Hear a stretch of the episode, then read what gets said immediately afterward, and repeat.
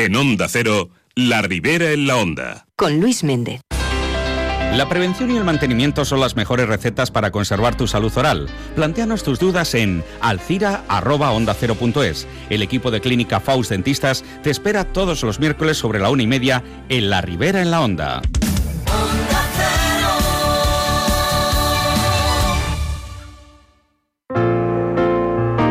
Pues esta semana con Clínica Faust Dentistas vamos a hablar de caries y flúor.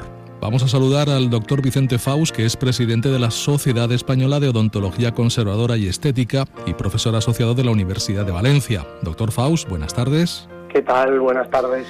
Hablamos de caries y flúor y lo primero que queremos saber es si se sabe o se puede saber en algún momento cuando una persona tiene alto riesgo de padecer caries. ¿De qué depende? Bueno, el riesgo de padecer caries depende de varios factores. Eh, entre ellos, pues va a estar la dieta, eh, la cantidad de carbohidratos que ingiera dentro de esa dieta. Eh, y hablamos de carbohidratos porque cuando hablamos de azúcares, sobre todo los papás piensan que, bueno, mi niño no come golosinas. Realmente cuando coma pan, pasta, eh, o cualquier otro tipo de, como digo, alimento que lleve carbohidratos, también está ingiriendo, ingiriendo azúcares y también va a necesitar eh, cepillarse.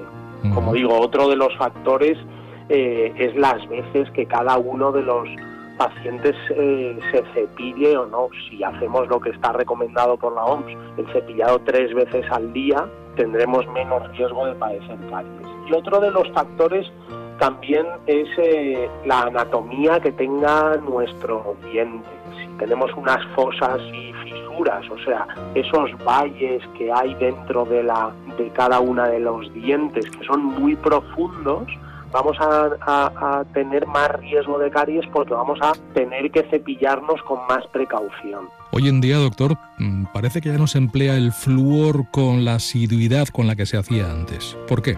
Bueno, eh, realmente no es que no se emplee, sino que parece que hay alguna corriente que dice que el flúor no debe emplearse. Lo que realmente ocurre es que debemos racionalizar el uso del flúor, pero más bien por su uso exagerado ante el desconocimiento hasta hace algunos años en cuanto a los efectos secundarios que tenía el flúor, pero no debemos de estigmatizarlo porque el flúor es necesario y es la única medida de prevención contra, contra la caries. A partir de aquí, si utilizamos el flúor de una manera racionalizada, en una, con una pasta fluorada y con un, un agua que de vez en cuando y a partir de los 6-12 años esté fluorada, no vamos a tener eh, ningún problema. Doctor Faust, pues le agradecemos una semana más que nos haya acompañado, muy amable y hasta la próxima. Muy bien, muchas gracias Luis, hasta la próxima. La prevención y el mantenimiento son las mejores recetas para conservar tu salud oral. Plantéanos tus dudas en alcira.onda0.es. El equipo de Clínica Faust Dentistas te espera todos los miércoles sobre la una y media en La Ribera en la Onda.